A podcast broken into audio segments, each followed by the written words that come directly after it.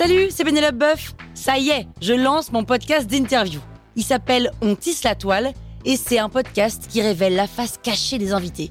Et d'ailleurs, mes invités, ce sont des CEO et des célébrités comme Gad Elmaleh, Jean-Michel Apathy, My Better Self, Rose Eberstein, Mireille Dumas. Et évidemment, je pose des questions qu'on n'ose pas toujours poser et je leur fais faire des tests, des challenges, je leur fais jouer l'harmonica, grignoter des trucs, bref. Rendez-vous sur On tisse la toile pour découvrir une interview tous les lundis. Ciao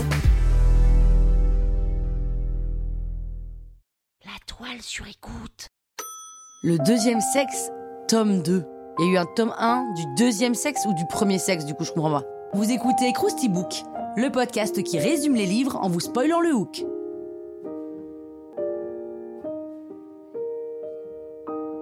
Allez, je vous rafraîchis la mémoire Le second tome du deuxième sexe, livre de l'écrivaine française Simone de Beauvoir, a été publié en 1949. Le tome 2 commence par cette phrase, désormais connue de tous, on ne naît pas femme, on le devient. Pour expliquer ça, Beauvoir remonte les étapes de la femme en commençant par l'enfance et note deux facteurs qui conduisent à une infériorisation de la petite fille. La première, c'est la valorisation du pénis du point de vue de l'éducation et non de la biologie, et la seconde, c'est la préparation au rôle de mère. Dès l'enfance, donc, les petites filles sont plus proches de l'âge adulte puisqu'elles ont déjà des tâches ménagères à effectuer. Les parents ont plus d'estime pour les garçons, et tandis qu'un garçon rivalise avec son père souverain, la fille l'admire passive.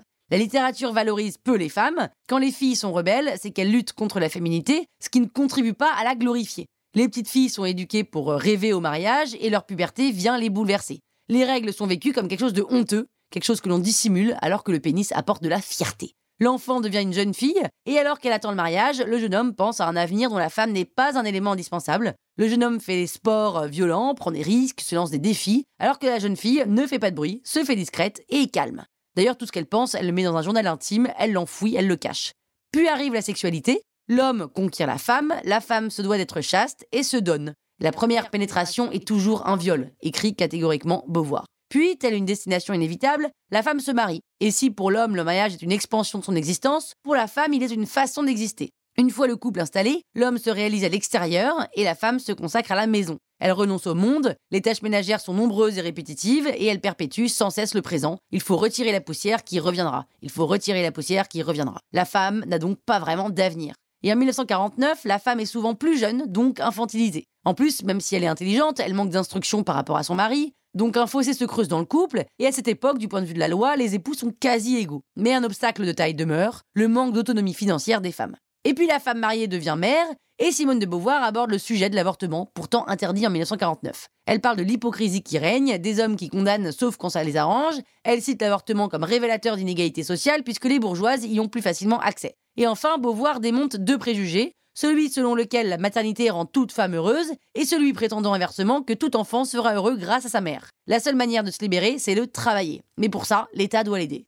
Et puis le temps passe, la femme dépend de son destin physiologique bien plus que l'homme. La ménopause lui fait perdre ce qui la justifiait. Elle qui doit plaire depuis sa plus tendre enfance. Une fois qu'elle accepte sa vieillesse, la femme se trouve dans une nouvelle liberté, mais elle doit trouver sa place sur Terre. Et Beauvoir continue dans son pessimisme et dit que malgré tous leurs efforts, les femmes ne trouveront pas de justification de la vie déclinante. Elle reconnaît toutefois qu'en fin de vie, les femmes ont moins besoin de leur époux que le contraire. Si selon Beauvoir, la femme peut faire le choix de l'indépendance, les obstacles sont nombreux, notamment parce que les salaires sont bas et qu'il est donc tentant de préférer se faire entretenir par un homme, et Beauvoir reproche l'attitude défaitiste tout en comprenant qu'elle est une conséquence. Et puis les hommes, ils n'ont pas envie de laisser leur place aux femmes, ce qui les fait agir en conquérant. La maternité que Beauvoir voit comme l'ultime obstacle espère qu'un jour la contraception sera libre. Et elle conclut son deuxième tome en disant La femme libre est seulement en train de naître, et ça c'était en 1949. Et la femme libre devrait avoir 73 ans. Ben voilà, maintenant vous pouvez faire croire que vous avez lu le bouquin. Hein La toile sur écoute.